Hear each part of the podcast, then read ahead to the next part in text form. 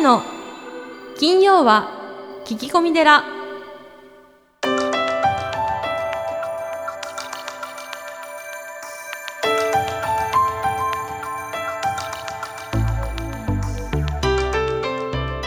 ようこそ架空のテラスタジオにお送りする長谷の金曜は聞き込み寺。ナビゲーターの南雲もぐなです。群馬県太田市は随願寺住職であられる長谷さんよろしくお願いいたします。はい、よろしくお願いします。えーポッドキャストネーム山さん長谷さんこんにちは、はい、こんにちは。えー最近親が就活しなくちゃとよく言うんですが実際就活ってどんなことをやってるんでしょうか、えー親に聞けばよいのですがなんとなく聞きにくく、えー就活について教えてくださいということでね、うん就。活は聞くんですけど、うん。実際これいどの年代ぐらいから始める方が多いんですかねやっぱりあれですよね。うんこう、お葬式とかはい、お墓を意識してうんうんくる年代ですかね。まあ60とか70とかそうですね。そうんあのーそうですね。あのーやっておいていただいた方が、うん残される方々は助かりますよね。そうですねうん。確かにあとやっぱりこう就活をする方もあの一度ねあのきちんと整理することでうん。あの気持ちが楽になるというかすっきりするというか、はい。まあ、そしたらこう忘れればいいと思うんですよね。うんうん。あのよくエンディングノートなんてありますけども、あはい。自分のそのお葬式はこうしたいとかはい。残された人に、うん。えー財産の分与とか、うん。えー相続みたいなことはこうしてくださいみたいなことは、うん。えー書いておくと、うん。えーいいですよね。絶対いいですよね。そこでうん。揉めるね方も多いっていうか聞くじゃないですか。そうですね。こういうのがあるとすごく整理されてて。うん残されたものにとってはすごくいいとは思いますけどね。あのだこうお葬式ではい。お葬式の後に大体揉めるのは財産分与。なんでしょうね。なんですよね。やっぱりこう人間なので、はでやっぱりそこでこうきちんと、いうん。あまあ親あーまあ奥さんとか、えー兄弟とかうん。子供たちに、えーまあ財産分与うん。誰々にいくらみたいなもの、うん。だから定期預金とか、うん。えー投資信託とかですね。はい。株とか土地とか、うん。そういったのはきちんと、えー分与していただいて。はい。あとはその生命保険とかですね、はい。年金遺族年金みたいなものもきちんとうん。されて、そしてあのお葬式ですね、えー誰を呼ぶのか、うん。えーどんなお葬式を望んでいるのか、うん。えーというこうリストみたいなものも作られておくとうん。非常に助かりますよね。あの死ってですね本当に突然来るので例えばその定期預金の通帳とか、ねえ。ー土地の権利書がどこにあるかってことをうん。意外とみんな伝えないままなくなっちゃう。ああそういうもんですね。うん、でやっぱり後でこう税金とか、その家族関係で問題が起こることがやっぱり多々あるので、まあ、できれば、うん。あの一度うん。きちんと準備されておくことがいいかなって思いますね。うん。ただあの僕はこうお坊さんなのでうーん、まあ、特に若い人でしたら、はうんお子さんとかがまだ小さかったいら、うん。えーその子がこう二十歳になった時とか、うんえー結婚した時とかうん。お孫さんができた時みたいな時になんかその時に開けてねみたいなうん。お手紙を残すといいですね。うーうんん。あのーでもこうお子さんがもう成長してある程度の年になっていてもやっぱりその遺言っていうんですかね。は文書とかいうん。まあ、最近は映像とか音声とかできますけど、うん。僕は手紙がいいと思うんですよ。いつでもどこでも見られるので、確かにな。はい。ねちゃんと保存もできますからね。うん。でそれがこうもし何かあった時に残された遺族を、あのー救うっていうかな支えになるっていうんですかね、その言葉は思いいみたいななものが、本当そうですうねん。それをこうねどこか分かるところに、まあ仏壇の中でもうん。うん大切な入れ物でも入れてうんおくといいなって思いますね。そうですね。うん、ということで就活とはこういうものみたいですね。はい。江原さん教えていただいてありがとうございます、はい、よろしくお願いします。さあそして、えー今月のゲスト、えー元雑誌葬儀編集長のひもんやはじめさんです。それではさんスタンバイよろしくお願いいたします、はいよろしくお願いします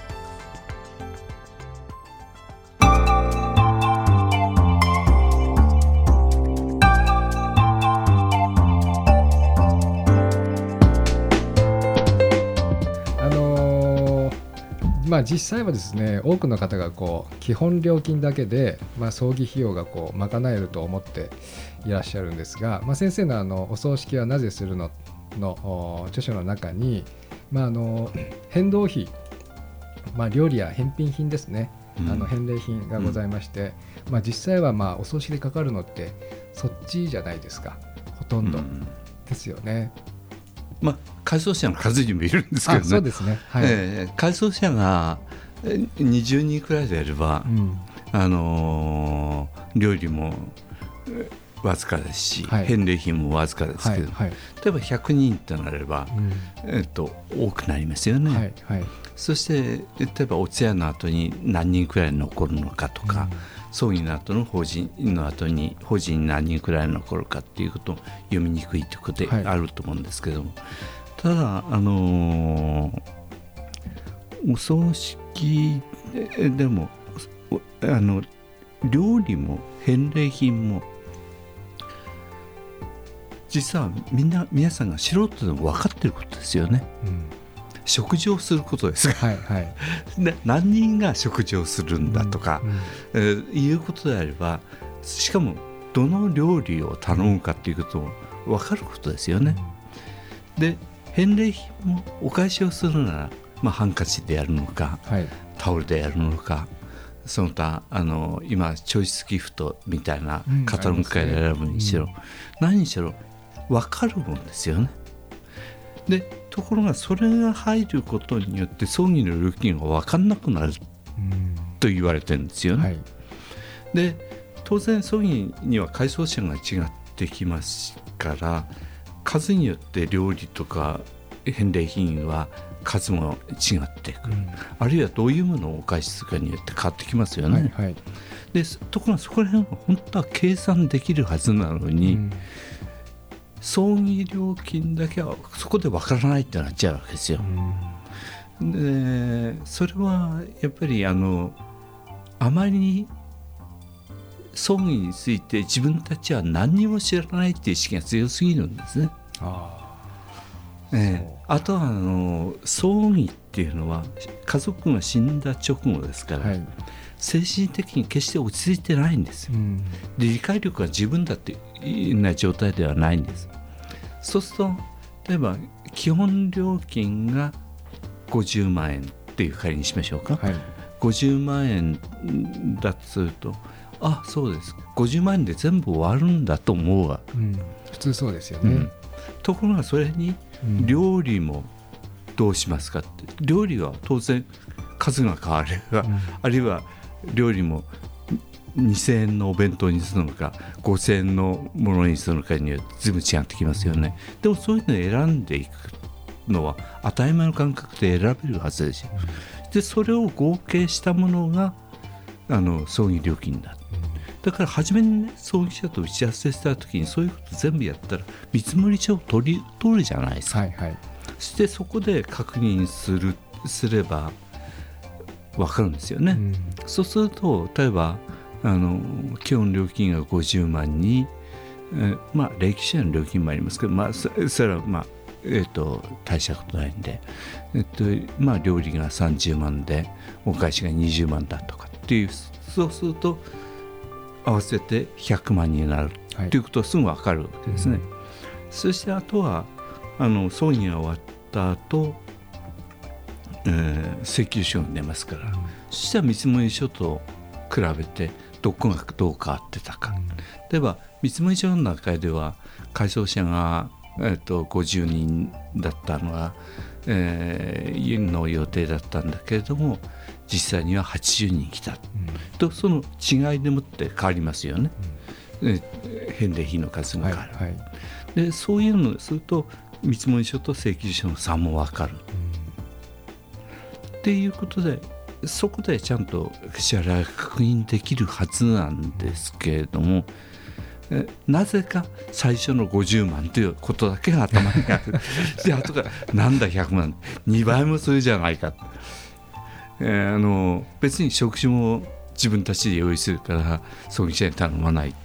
返礼品も自分たちでデパートに行って買ってくるからいいっていうならそれはそれで済むわけですよね。そうですね、ええそこら辺のね当たり前のことが 理解できてないっていう。うん。のは面白いですようね。ん。うん。まあ、やったことがないし人生でねそんなにないですよねこうええ。模試を担当するということは、まあだから僕はこう枕木に行った時にそのご家族に、まあ、葬儀社より先に行くんですけども、うん。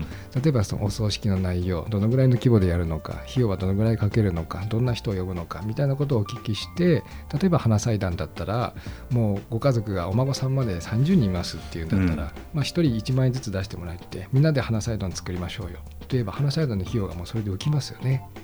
最近増えてますね。ええ。あのそういうのがあの昔は京花って言ってお花はい。お花代が大体1期1万5千円くらいですから今大体そのぐらいですね。今そのくらいですね。でそれがあのえ名札を誰が送ったってはいはい。名札をつけてはい。式場内に並べたもんです、あるいは祭壇のところに並べたりなんはかしたもんですけども、うん。最近はそれがそのじゃあ1万5千円をもらってそれが20人だったら30万になるはい。とでそれをえ飾るんじゃなくてその30万で、えーと葬儀の祭壇を作っちゃおううん。という花の祭壇を作っちゃおうはいっていうやり方は結構ありますね。そうですね。そうすると葬儀料金がずっとうん。下がるっていうか、まあそうですねあの50万のうち30万占めてればうん20万でえ済むっていうことになりますからね。だからこの枕木の時に行ってご家族にこう、えー個人様のいろいろなことをお聞きしたり、まあ、葬儀というのはこういうもんだっていうことを説明するとですね非常にこう皆さんにまあ喜ばれるというか感謝されるというか皆さんやっぱりそんなに経験することがないのであのあこれでいいんだっていうふうに住職が言うとですねもう皆さんそれでいいんだっていうふうになりますんで,、うん。で葬儀社さんはやっぱりこうビジネスですから、うん。あれもこれもってやるんですけどあのこれは必要ないよ、うん、あれは必要だねっていうことをですね説明すると多分いいんでしょうね。あの僕はねですから葬儀の打ち合わせをするときに、はい。普通は遺族と葬儀社が打ち合わせするんですけどもお坊さんが入ってくれると随分違うんですよね。そうですね。で遺族はし素人で初めなんだけれども、はいお坊さんは知ってますからね、うんそしてその家族の事情も分かってるじゃないですか。っていうことであのいい話に打ち合わせにできると思うんですよね。そうですね。葬儀社さんは葬儀社さんのねお仕事をきちんとされればうんよろしいんで。だからしかしね葬儀社としてはあのそういうお坊さんばっかりじゃないもんだから葬儀社の方がそれで苦労することもあるんですよ。ああなるほど。では遺族の状況を見れば、はい今は本当に格差社会っていうように本当にバラバラなんですよ。うんで葬儀の料金が平均が180万なんでって言っても180万出す人なんてそんなにいないんですよそうですね。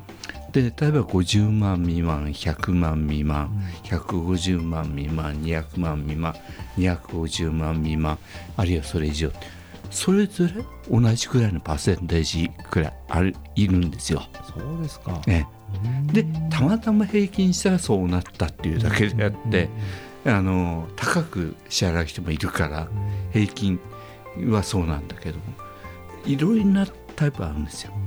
そして葬儀者としてもですね今問題になるのはいざ葬儀が終わって集金に行こうと思ったらあの例えば地方の場合ですね。東京から来た息子がもう帰っちゃってて請求先が分かんなくなる。あそんなのあるんですか？そういう逃げられるっていうことが結構あるんですよ。それできました。だから、これはこの家族にとっては高すぎるなっていうものは進めないようにしてるんですよ。なるほど。で決して無理をさせない。はい。無理をすると払わないとか そういう問題が出てくるもんですから。そうですか。ですからあのそこを見てやる。だから時々ね葬儀社の方から「あのお坊さんなんだ?」って。であの家族からお布施を50万も取るのかうんっていう文句が葬儀社の方から出ることもあるんですよ。そうですか、ええ。葬儀社の方がよく葬儀社の方がそのい遺族のことをよく知ってて、うんあの家族には、えーそんなに要求するのはべらぼうだっうんていうケースもあるんですよ。だだから本当はだから、えーそそういう意味でも遺族の状況をよく知るためにも、あのそこで初めてお坊さんは遺族と初見かもしれなかった、知らなかったもんですね、はい。一緒に打ち合わせすることによって、うんうんいろいろ思いを一つにすることができるでしょうね。ああそうですね、ええ。それはいいことですね、あのねやはりね、うん、いい坊さんが少ないっていうのは、そうですか、えうん。えあのまあ最近活躍してる人はあの若い人はいろいろな問題意識を持ってやってらっしゃいますから、はいはい言い方は随分増えてきてるとは思いますけれどもでもやっぱり、うん、ひどい坊さんはいます。精進します。はい、あのー先日もですね、はい僕はあの 20, 20歳、あまあ19歳で亡くなったあのーまあ、うちのお檀家さんがいらっしゃって、うんうん本当にあのご葬儀でですね、あのまあご家族も本当に、えーお辛いんですけれども。えーまあ、その葬儀とか法要というのは、まあ、ある意味その遺族のケアだと思っているので、えーまあ、こうキューブラ・ロスさんが人が亡くなった時に、えーまあ、亡くなる時にですねこう否認と孤立それから怒りに変わって、えー取引に変わって抑うつに変わって需要。やっぱりこの段階がですね、えーご葬儀とか法要、えーにこう必要だと思うんですけれども先生はその、まあ、葬儀の意義といいますか、うん。えーまあ、法要のお意味というのはどのようにお考えですか？うんあのその前にちょっとキューブラスさんのはい。お話からさせていただくと、はい。キューブラスロスさんの最初はそれを段階だと理解してたんですけども、はい。まあ、その局面は入れ替わることもあって、あの事情によって変わるとそうですね。っていうことなんですね。あれは初めはあの実はがんを告知さ、えっと昔はもっと治らないっていう段階のがんでしたから、そのがんを告知された時にあの告知された人間が起こる反応うん。それは違うだろうっていう拒否とかそういうことが始まって、はい。最後の取引なんていうのはどうしたら直してもらえるか。うん。まあ、ヨーロッパ文化ですから神様がこういうことししますから直してくださいっていうような取引、それでもやっぱりダメだ。そういうう中で最後に受け入れていくっていうプロセスを描いてるんでもそれはいろいろな事情によって全部違うんだっていうことが今分かってきてますね。それでやはり突然の死とかあるいは若い時の死っていうものっていうのはやはり受け入れるっていうことはなかなか難しいわけですよ。ですねでお葬式はね僕はプロセスだと言ってるんです。お葬式は通夜とか葬式っていうイベントがあるんじゃないんだ。はい例えばお葬式っていうのは看取りがある。家族にとってこの看取りっていうのは非常に重要なポイントになるんですね。ただ今看取る人が非常に少なくなってきてる。で見取るそして例えば翌日納棺するはいそしてその次にお通夜をする、そしてお通夜をしてお葬式をして仮装する。っていうそういうプロセスですね。それは何かっていうとね遺族に対してこの人は死んだんだぞ死んだんだぞって言いつけているようなもんですよ。うん。例えば病院から自宅あるいは最上にい搬送するっていうのは、はいそう病院から搬送するのは最上に搬送するのはそれは亡くなったから病院を退院するんですよね。納棺するっていうのは亡くなったから納棺するわけですよね。して祈願をさせる。これはみんな死んだんだぞ死んだんだぞっていうこう言ってるようなもんです。でただしい遺族っていうのはその死っていうものをなかなか自分では受け入れにくいわけですね。ですね。医者が、えーご臨終ですって言ったから、えー、とそれです、えー済むんじゃない。うん。なかなか受け入れるそれを時間をかけてやっぱり受け入れていくプロセスなのうん。で僕はお通夜っていうのは昔から亡くなった直後からお葬式の直前までは通夜なんだって言ってるそれは生と死の中間時間だとうんいわば、えっと、生から死っていうものを、えっと、こう遺族が自分の中で刻み込んでいく時間だうんで刻み込んでいくだからお通夜っていうのはですね、えっと、本当に最後の遺体とは最後に別れる番ですから、そういう意味では家族がそばにいてそして線香の火を絶やさないでっていうのは傍らに家族が交代でいて見守って過ごす時間ですよね。はいはい。一人一人がこう本当にプライベートに今度はお弟が生き妹が生きお姉さんが生きっていう形で順番に、えー死者を見つめ、えー見守っていく。そういう中で会話しながら死者との関係を自分たちでが受け取っていく時間、でもともとお通夜にはお坊さんも行かなかったっていうくらいでね。はい。あの本当に近所の親しい人くらいが行くだけの、うん。あるいはプライベートな空間なんですよね。うん。そういう空間が本当に死者と周りの親しい者が一人一人がゆっくりこう時間を使う。うん。そしてあやっぱり生き返らないんだうんっていう形で断念してお葬式を出すわけですね。なるほど。ですからねはい。今お通夜に行ってもみんな黒い服着てますけど、うん。昔はお通夜までは、えー喪服は着ちゃいかんって言われて。そうなんっていうのですかはまだ死っていうことが確定してない時間だから。他の人にとっては確定している時間遺族にとって自分たちが本当にまだ受け入れているとは限らない時間ですよ。だからあのー喪服を着ていくなんて失礼なことはうん。しない。ですからお葬式に行けないけれどもお通夜に行って、えっと香典を渡す。その時は香典と書かずにお見舞いとか。は三河の方で丁丁寧に病気見舞いなんてそうですか。でただそういうでもそれはね日本の葬儀っていうのははい。あのーあれなんですよ。大正時代昭和の初めくらいまではえ平均寿命が40代ですから。うん。で若くして亡くなることが非常に多かった時代ですよ。はい。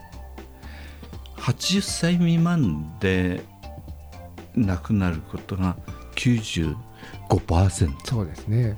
でですから昔はね、うん。80歳を過ぎて亡く昭和の初めくらいでも3%か5%ですから、そうすると長寿で亡くなったというのでお祝いみたいなお葬式だったんですよ。はでそれそれは少なかった。から、はい3%かあ5%、うん。珍しいですね。長寿にあやかろうというような感じのうんうん。お葬式なん。で,、で普通のお葬式っていうのは本当に若くして子供が死んだりとか、働き盛りの人が死んだりとかそういう人がゴロゴロそういう前提で日本のお葬式組み立てられてるんですよ。ところが戦後は高齢化しましたでしょ。はい。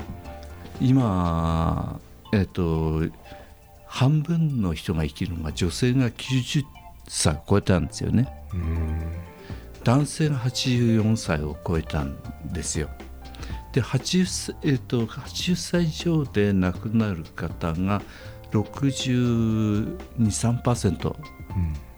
そしてそれこそ65未満で亡くなる方が1割かそこらですよ。10%ああそんな感じですね。はい、ねあのところが子供も死ぬし、はい。若くても死ぬんですよ、うん40で死ぬ方もいるんです、だからそういうもともとの日本の葬儀っていうのはそっちの葬儀を基本にして成り立ったんだけれども、今高齢者が死ぬ。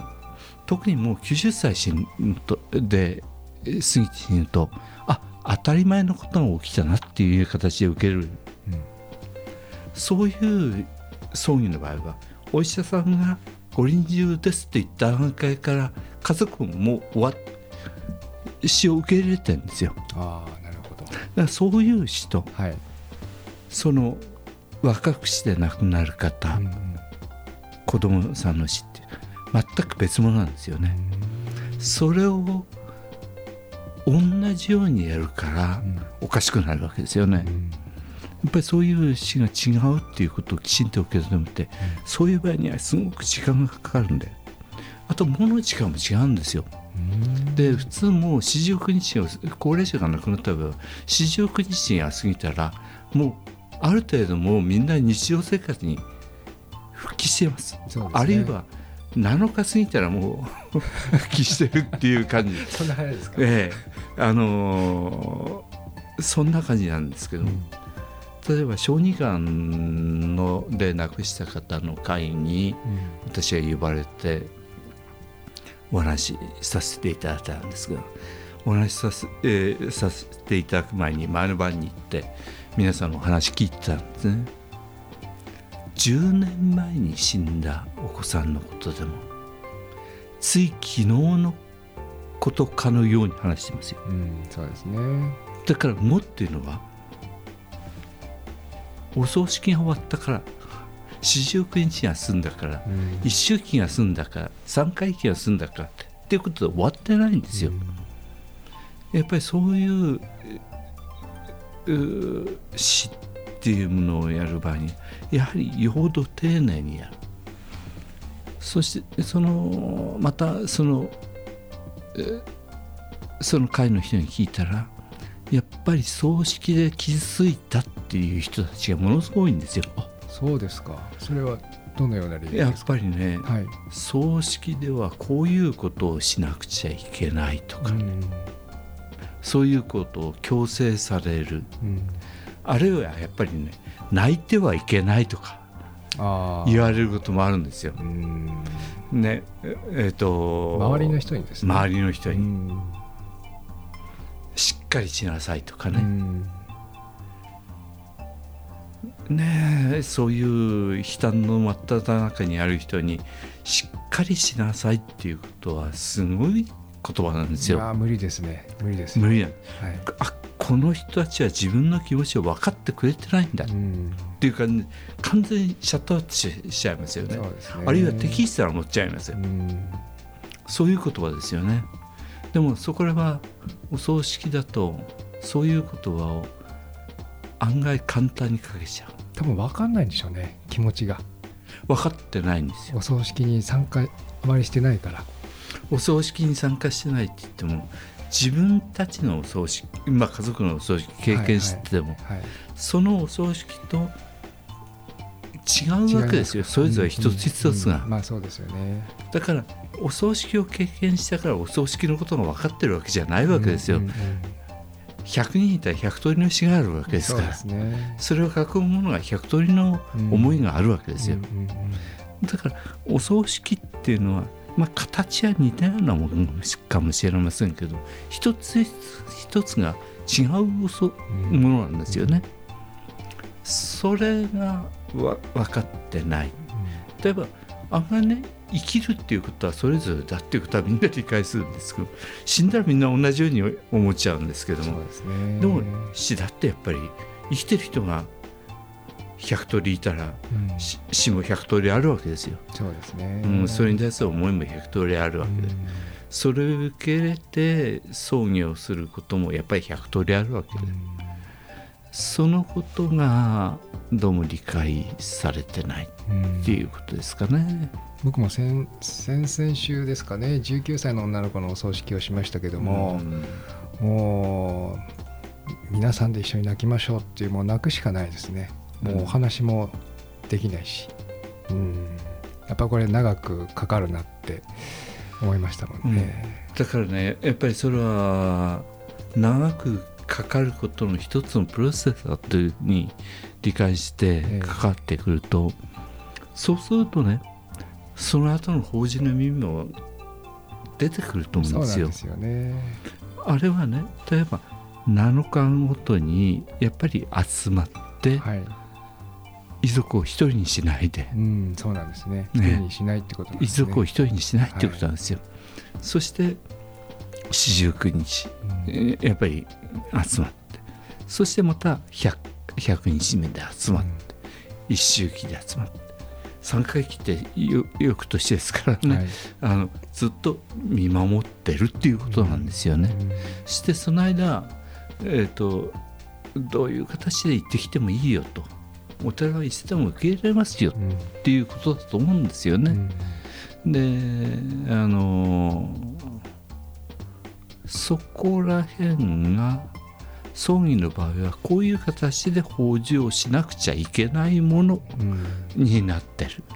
形骸化してしまってる形骸化してるんですよ。ああちょっと意味がないですね。うん。そしてあとあの喪中奇中特に奇中なんていう言葉は、ーはいあのまあ浄土真宗で奇襲って言葉はやめようと言っていろんな思いが出てたけどいい言葉がないっていうんであのそれ気になってるんですけども。うん忌まわしいことの中にいるって書くじゃないですか、うん。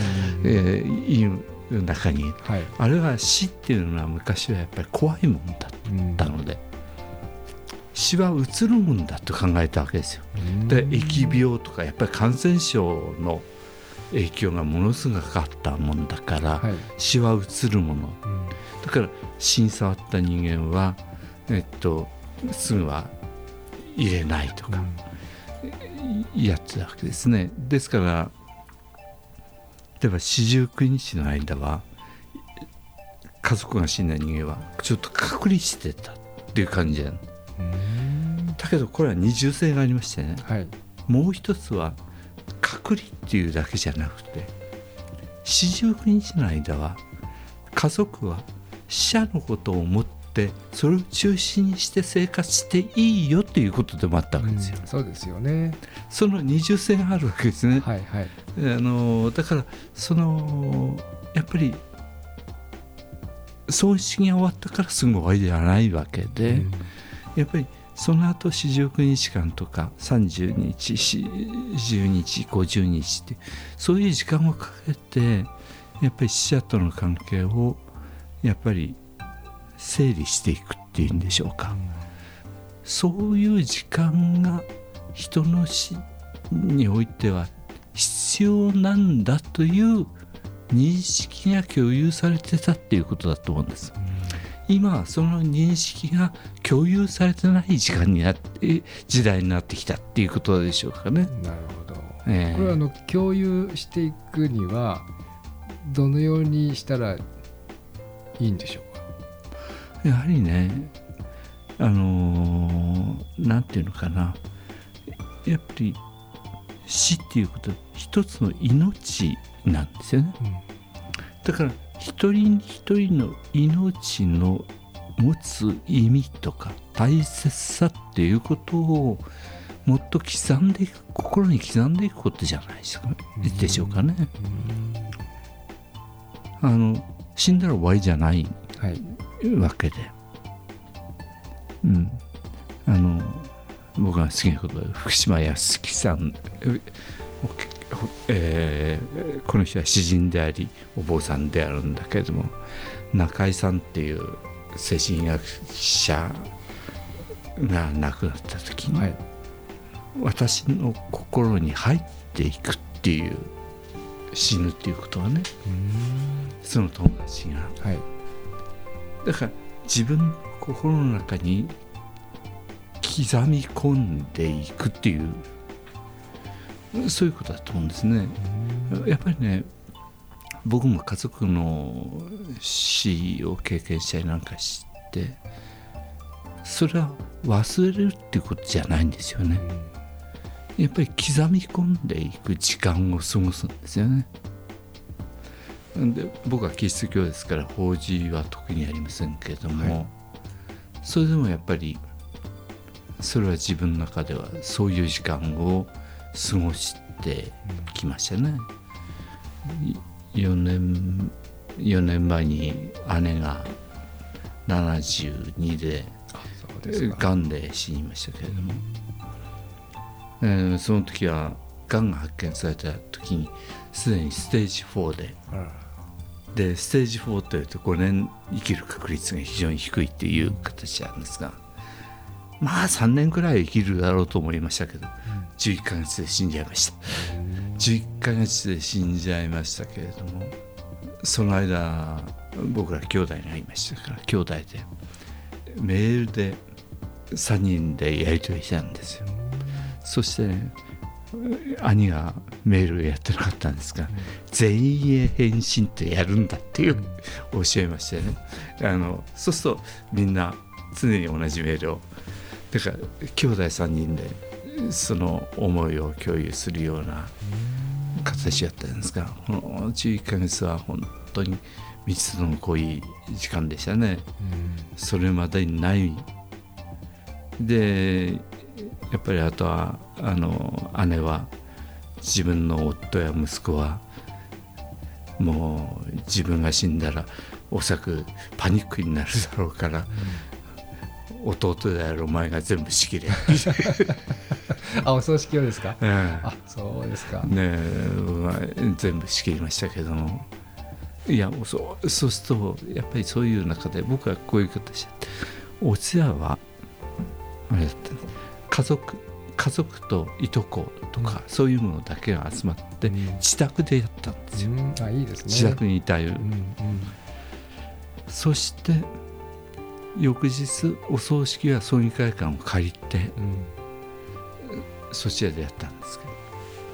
あのー、もうね2時間くらい前からまあ葬式にみんな来てくれってや案内したんです。お世話は自分たちでやるんで、葬式に来てください。でしたらもう2時間くらい前からこうお友達がポロポロポロポロ来るんですよ。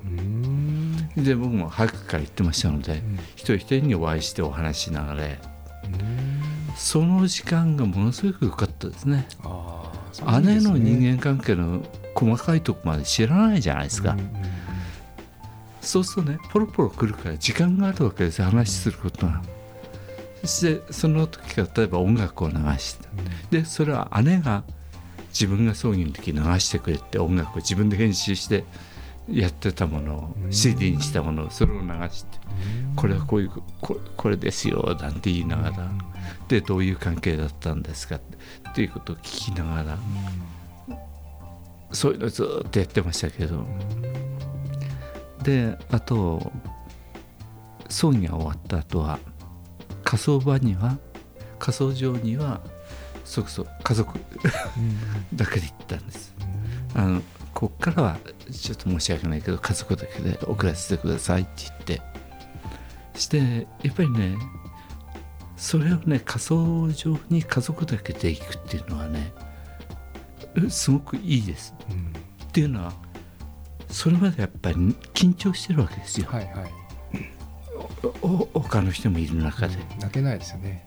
そうするとね。まあ泣けないってことは、うん、みんな優しい人たちだからよかったんですけど、うん、仮想中に行くと緊張することがないじゃないですか。他人がいないと。だからぼーっとしてることもできるし、自分それぞれがそれぞれの時間を過ごすことができたんですよね。だからああいうお葬式っていうのは丁寧にやるとそれなりに意味があるっていうことはね、うん、現経験してほしいなと思いますね。そうですね。お通夜を家族だけ今でもありますねそういう地域もうん。ありますし、僕もあのやったことありますけどあいいな。確かに喪服着てなかったですね。あのいいなと思いますし。火葬場に家族だけっていうのもいいですね。うん。それから皆さんが来るえー来てもらう時間はね、はい。やっぱりそれは大切にする。うんで僕らも始まるもうえっ、と午後1時からかな？午後1時からやったけれども10時頃にはもう会場に行ってて、結構このロビーとかにいるとえあの個人のねこうお知り合いの方たちとお話しする時間っていうのはこう自分のイメージとまた再構築できますよね。えそうです。あこんなこともやってたのかみたいなことそうです。たくさんありますもんね。うん。姉がこう思われてたんだとかこういうことやってた。であのローアのお子供たちへの指導もやってたもんですから、うん。あのそういう関係の人たちもず分来て、うん、くれましたのであとは好きでパソコン教えてたんですよ。あそうなんですか。はい、ですけすどごいですね。うんまあ、個人的な話はい、ありがとうございます。ずずず随願寺随願寺にまつわる最新情報をずずずっとクローズアップしてまいります行事のご案内講演会コンサート情報エトセトラ今週は何でしょうか長谷さん。はい、えー、随願寺ではあ皆様の人生相談悩み相談を承っております、えーメールまたはお電話で、えーいつでもおご連絡いただきたいと思います、えー宗教仏事のこと運勢将来のこと仕事や対人関係のこと精神的なことご家庭のこと、えー個人情報はあお守りいたしますのでご連絡いただければと思います。よろしくお願いします。以上ずずず随願寺でした。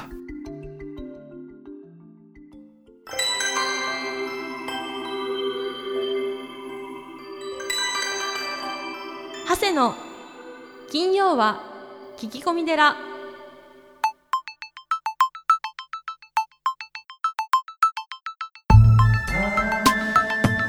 長谷の金曜は聞き込み寺いかがでしたか？この番組ではリスナーの皆様からお悩み相談メールを募集しています。メッセージは随願寺のホームページからお悩み相談メニューをクリックしてください。お便りを採用された方には長谷の著書「お坊さんが教える悟り入門」をもれなくプレゼント。また講演会法話会のご依頼もこちらから。www. 随願寺 .com www. 随願寺 .com これまでの講演会ライブの模様もホームページから有料でダウンロードできますのでぜひチェックしてみてくださいね。それではまた次回も未知なるテラスタジオでお会いしましょう。合唱。